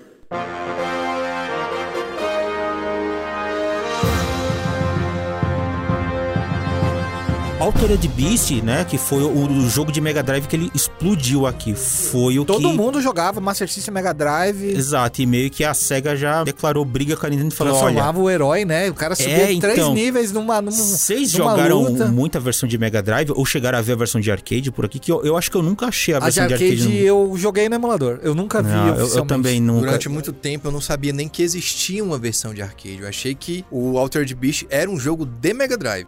É, não, mas eu, eu concordo, porque teve uma época que a gente ah, consumia o videogame. Só que todos esses jogos eram baseados em arcade, né? Sim, é porque quando esse jogo foi lançado, a SEGA também já tava lançando Genesis Mega Drive. E o jogo automaticamente foi convertido pra vir embutido na memória do videogame. Então, assim, Ah, é verdade, eles saíram né? basicamente Ele vinha juntos, com né? o jogo, né? O Exato. Isso, 16 bit, virava o Na monstro. caixa lá. tinha o boneco É, lá na fila do É, Mega. que mais pra frente também, quando eu fui descobrir que existia o arcade, né? Que eu procurei e não achei, ele era muito mais bonito, os bonecos eram ainda maiores. Essa foi a fase que eu mais joguei arcade e jogos baseados em arcade, porque o Mega Drive trazia uma, uma versão muito, muito fiel, assim. Sim. E o Master System trazia algumas mais fiéis, por exemplo, o Shinobi.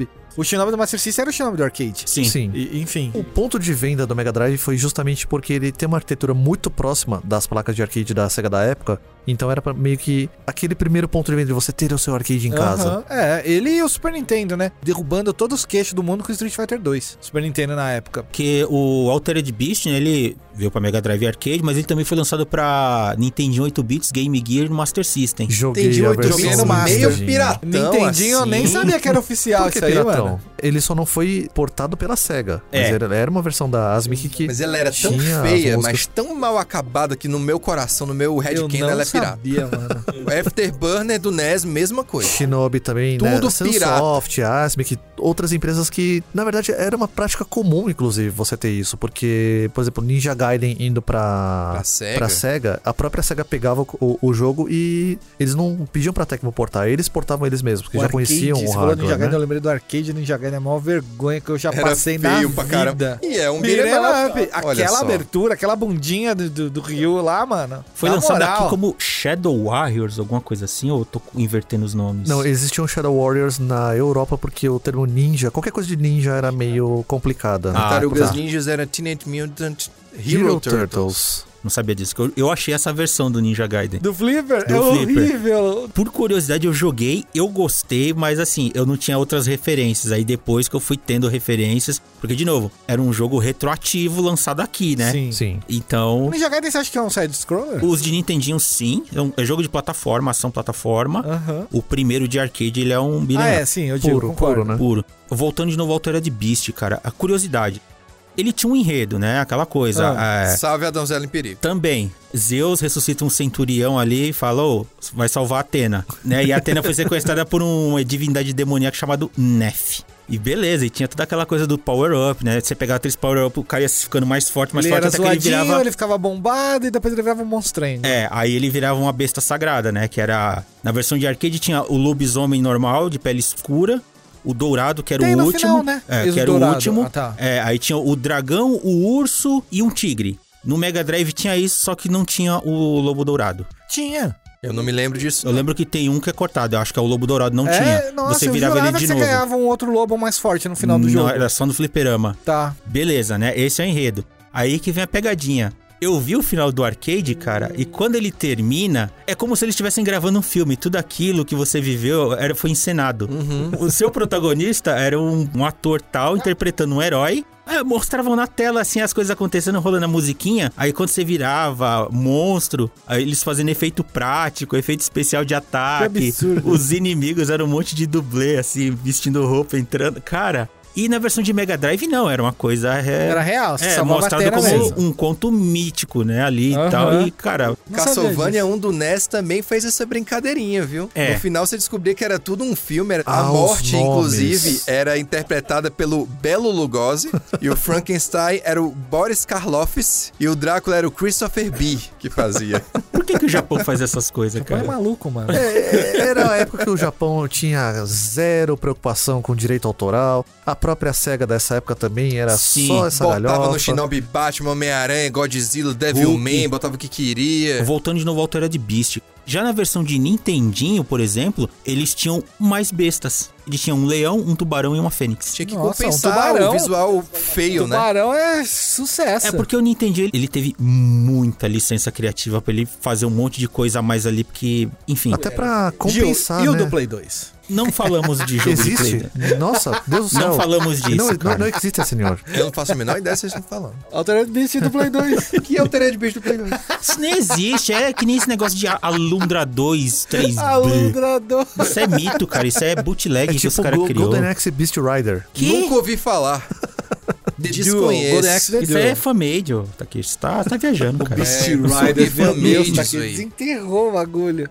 Então ali até final da década de 90 em si, os beat'em começaram a sair alucinadamente. Tanto arcade, né, mas se bem que foram diminuindo o ritmo, mas nos videogames estava vindo enxurrada, né? E assim, tava saindo tanta coisa que poucos tinham qualidade e muitos era qualquer coisa. Tanto que nessa época também nasceram, né, o Final Fight, Cadillac de Dinossauros e o Michael Jackson's Moonwalker, clássicos assim que, né, você fala, galera lembra. E por outro lado, alguém já ouviu falar de Guardians of the Hood? Desconheço Nossa, eu sei. completamente. Tá, só pra ilustrar. Você conhece Pit Fighter? Conheço. Imagina Pit Fighter virando, ao invés de um jogo de combate. Ele já tem algumas características, né? Aquele, o plano meio isométrico do Pit Fighter, só que imagina Pit Fighter virando beat'em up. Trevas. Naquele visual, Naquele visual, É naquela animação muito travada. tosco, naquele... meu amigo. Inclusive, acho que é até os mesmos atores, hein, se bobear.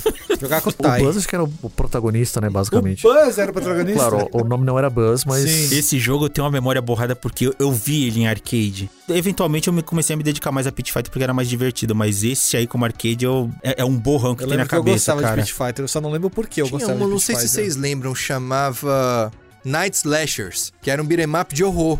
Que os, os inimigos eram monstros gigantes e zumbis, e quando você batia nos bichos, arrancava cabeça, braço, voava sangue. Você podia queimar os bichos vivos. E o Last Boss era o Drácula. Não, acho que esse eu não joguei. O que eu, tenho, Drácula. o que eu tenho de beat'em up de horror, assim, cravado na minha mente é o Splinter House. Letterhouse também. Maravilhoso. Arcade, videogame, tudo. Eu só vi o Play do arcade. 3. Eu nunca cheguei a jogar Play o do 3, arcade. Isso é outro jogo que não existe, O gente. do Mega Drive é assim, tinha uns probleminhas de né, jogabilidade, mas eu me acabei de jogar Ele o é muito 1, legal, é. o 2. Nossa, cara.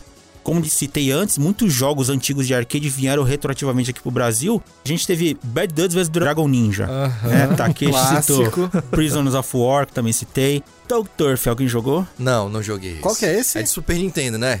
Arcade. Não, Super Nintendo é Rival É. Turf. Rival Turf, isso. Então, ah, é- tá. É, o Então, Tug é que esse era estranho porque era um Double Dragon, só que você jogava com os cara loiro engravatados. Nossa, E lembra? saia dando porrada, assim, fazendo justiça com classe. Vocês, lembram do Thunder Fox? Não. Lembro de nome. Thunder de nome Fox também. era um beat'em up que você andava com dois soldados de estatura alta, assim, tipo. Hum. Aí você tinha a ação side-scroller, você subia e descia de muros. E o principal, assim, pegava armas, né? Metralhadora, faca e tal. O principal você usava veículos. Hum, você nossa. andava em veículos. Aí tinha jipinho, tinha motoquinha. E, Mano, tinha um avião, mano.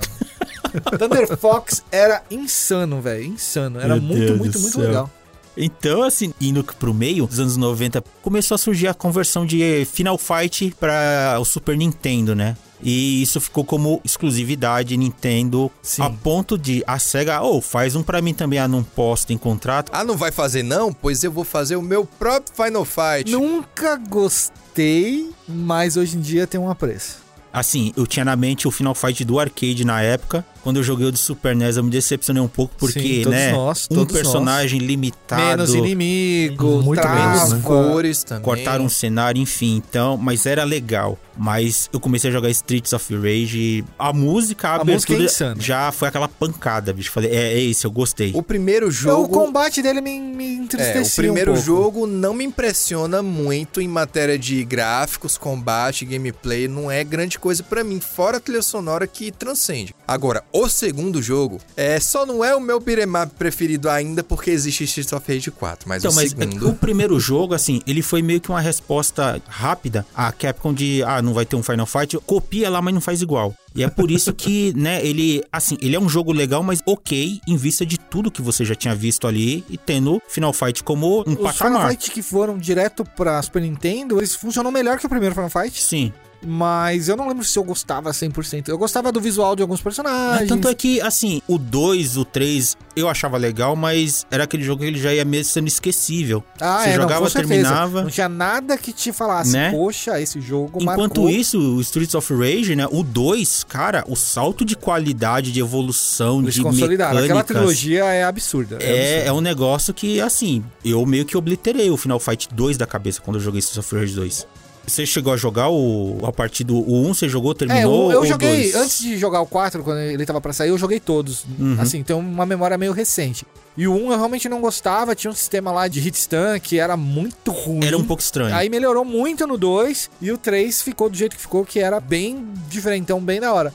Mas é. Eu não sei, como eles eram direto pra videogame na época, não tinham me chamado muita atenção. Hum, eu porque eu, eu era muito rato de flipper e aí acabei que não ficava. Mas a trilogia original hoje, eu, cara, é um respeito absoluto. Assim, é Uhum. muito boa. É, o que mais me chamou a atenção na época, eu lembro que era justamente um nome que aparecia logo, tipo, em tela título, que era Yuzo Koshiro. Esse cara é um monstro. É bem curioso como na época em, em que você tinha desenvolvedores sempre usando pseudônimo, sempre escondidos, você tinha um nome lá na frente Sim, do, do jogo, e era né? o nome do compositor, que aí tu já sabia que o negócio ia ser de respeito. Só ficou maior hoje em dia. Por um lado, você tinha, inclusive, compositores muito bons na própria Capcom, né? Com o Sim, Final sim. Fight mesmo. Você tinha uma música que era muito característica dos anos 80. E você tinha o Streets of Rage, que era uma coisa mais anos 90, né? Uhum. Nesse sentido, né? E a música era mais aparente dentro do jogo, né? No Final Era- Fight ela era mais baixinha. Ela era mais situacional, né? É, no caso. exatamente. Você embala mais com o Streets of Rage. Com certeza. O primeiro tinha aquele sistema que eu achei, assim, na época eu achei muito estranho, hoje em dia eu acho que é produto da época dele, que que é essa era de experimentar muito, que era o sistema de você ter os policiais que jogavam aquele foguetão lá que vinha limpar a tela pra você, assim. Eu adoro limpar a tela. Da hora, Limpar a cara. eu tela funcionava aquilo. muito melhor do que o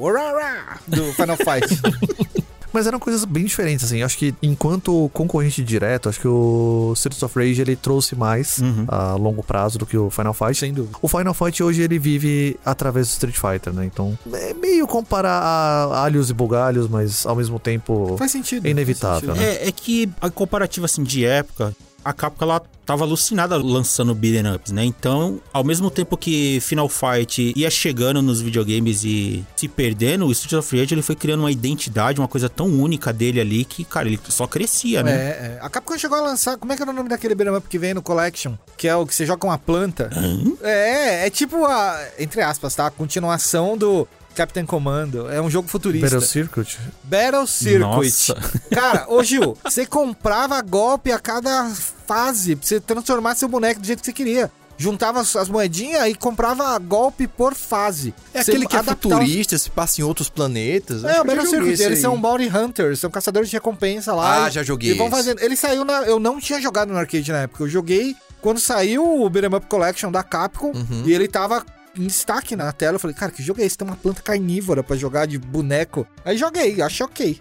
Mas esse lance de comprar golpe me deixou bem surpreso, assim, porque era golpe de comando, você tinha que fazer um comando e você tinha que comprar o golpe, senão você não ganhava o golpe. Tinha mais um jogo que você tinha que comprar golpe. Qual? Só que na época o pessoal desceu a lenha nele. Double Dragon 3 Arcade. É mesmo? É, Você tinha cara, uma não, lojinha. Nunca nem vi. Nojento. É mesmo? DLC antes DLC ser DLC. Não sabia. Nojento, cara. É o negócio, você pensa, não é possível que eles fizeram isso. Porque Que assim, absurdo. você tinha o 1 e o 2, que são jogos muito parecidos. Tanto que o 2 ele foi feito até, inclusive, em cima da estrutura do 1. O 3, inclusive, não foi feito pela própria equipe da Tecnos, né? Que Sim. trabalhou na série original. Já não vinha com a assinatura do É, desenvolvedor, eles né? fizeram um outsourcing pra uma outra empresa Sim. que criou o jogo pra eles. E aí você tinha um jogo que assim, basicamente você tinha mais de um personagem pra você jogar, né? Você tinha os, os irmãos Karateka, você tinha os lutadores mais greco-romanos, tudo mais e tal. E você ia na lojinha comprar os seus equipamentos com dinheiro de verdade. Você quer mais uma vida? Põe uma ficha. Que Você quer safadeza. uma arma? Você tá Põe de outra ficha.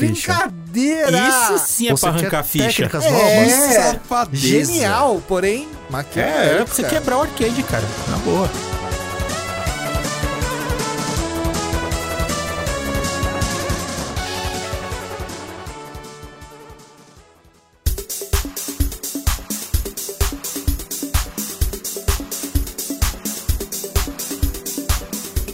Muita coisa pra falar, mas vai ficar para um outro podcast. Então, pra encerrar, né, pra gente já ir pros finalmente.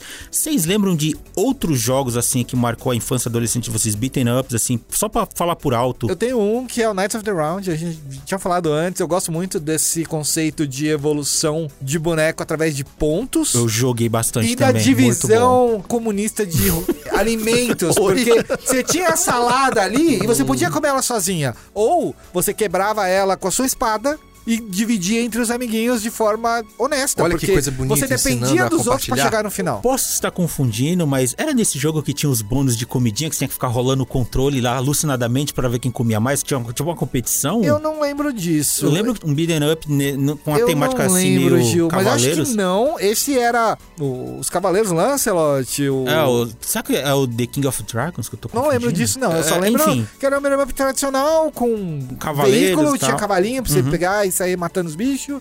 E você Tá. subia de nível à medida que você subia de pontos. Isso era Uhum. maravilhoso. Pra mim, é, e eles ficavam gigantes, robustos com a armadura e tal. Era muito, muito era um dos encantos de, de arcade, assim, que ele, Ele vivia é lotado. impecável. Ele é impecável. Ele vivia lotado, É, cara, era difícil de jogar. Rafa, tem alguns jogos que você lembra, assim, Cara, de tem beat'em up? dois. Um deles chama Hook.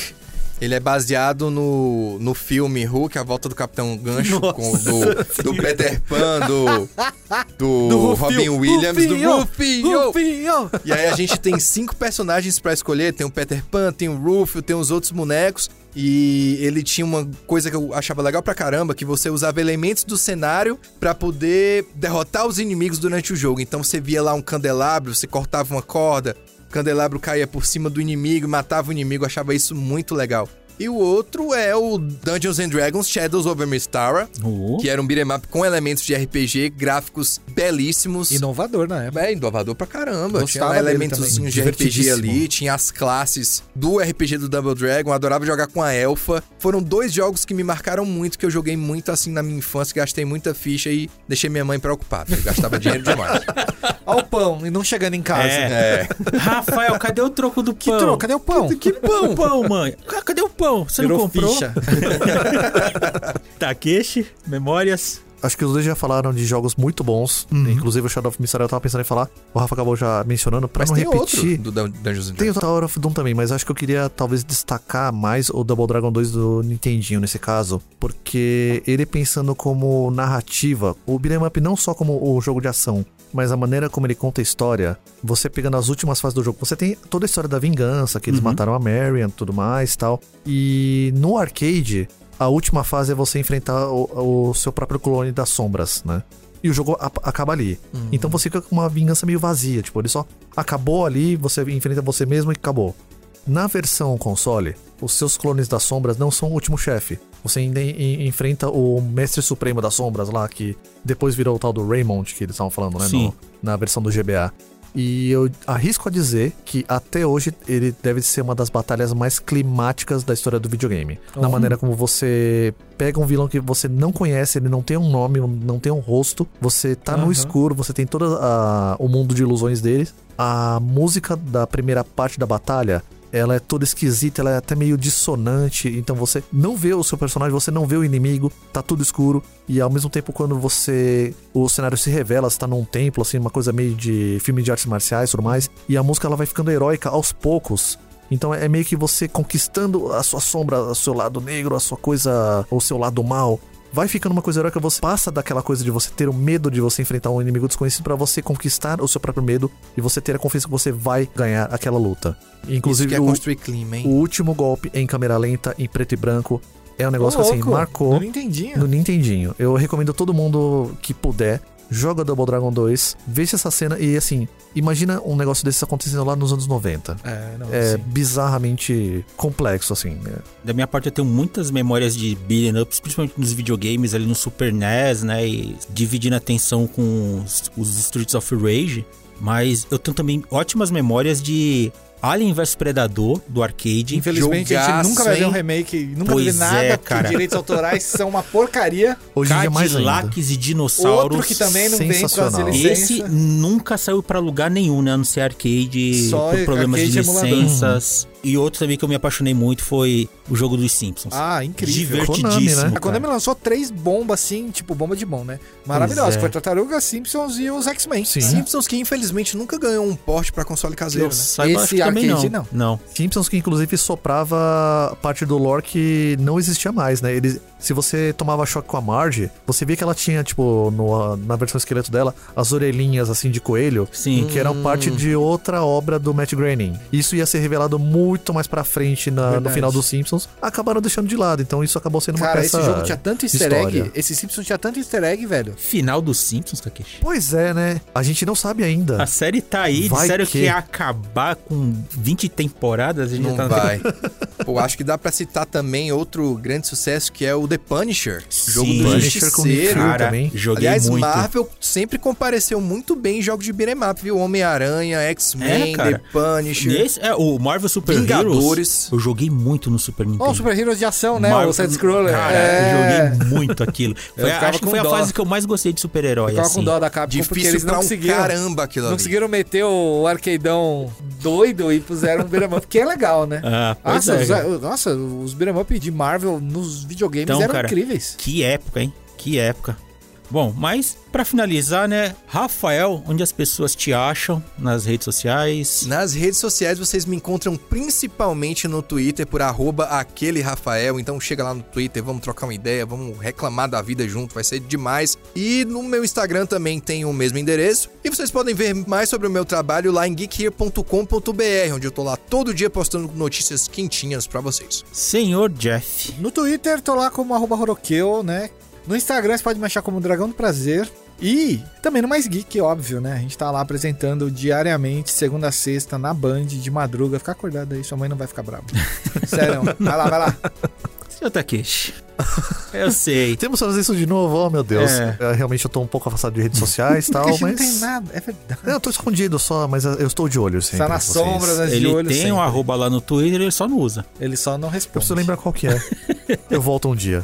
E vocês me acham no Twitter como arroba sim, aquela do Metal Gear. Na Twitch também eu tenho lá o Gil com dois L's underline OH1.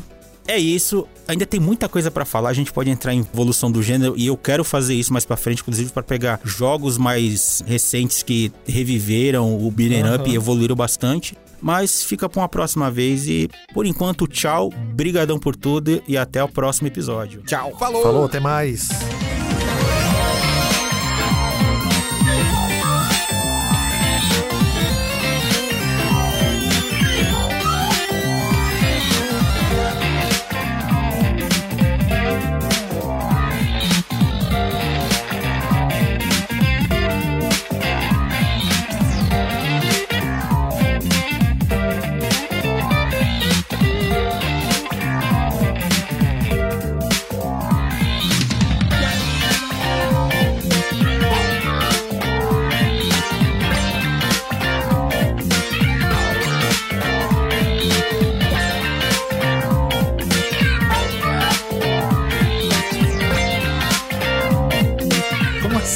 Revisionismo histórico? É sério. Que papo é esse, mano? Quem são os historiadores? E quem mais? Não, aí vai. Com todo o respeito, vai.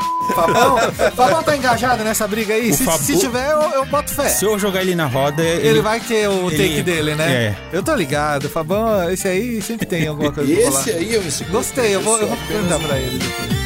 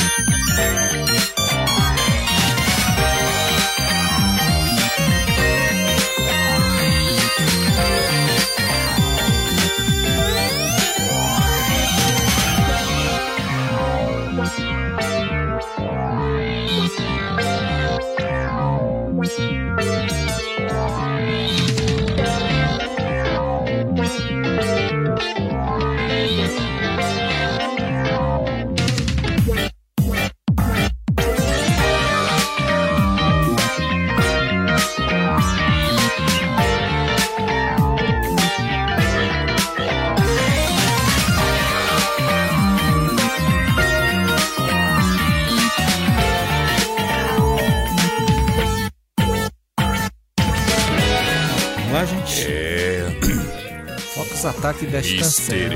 Tá FADC, meu amigo. Na cara dele. Esse Cid de Moreira vai dar mais um minutinho, né? não, não. Andando pelo deserto, Moisés é, encontrou um cartucho de Double Dragon. E ele disse: Que se faça a luz. Isso é beating up? E ele inseriu o cartucho e viu que era bom.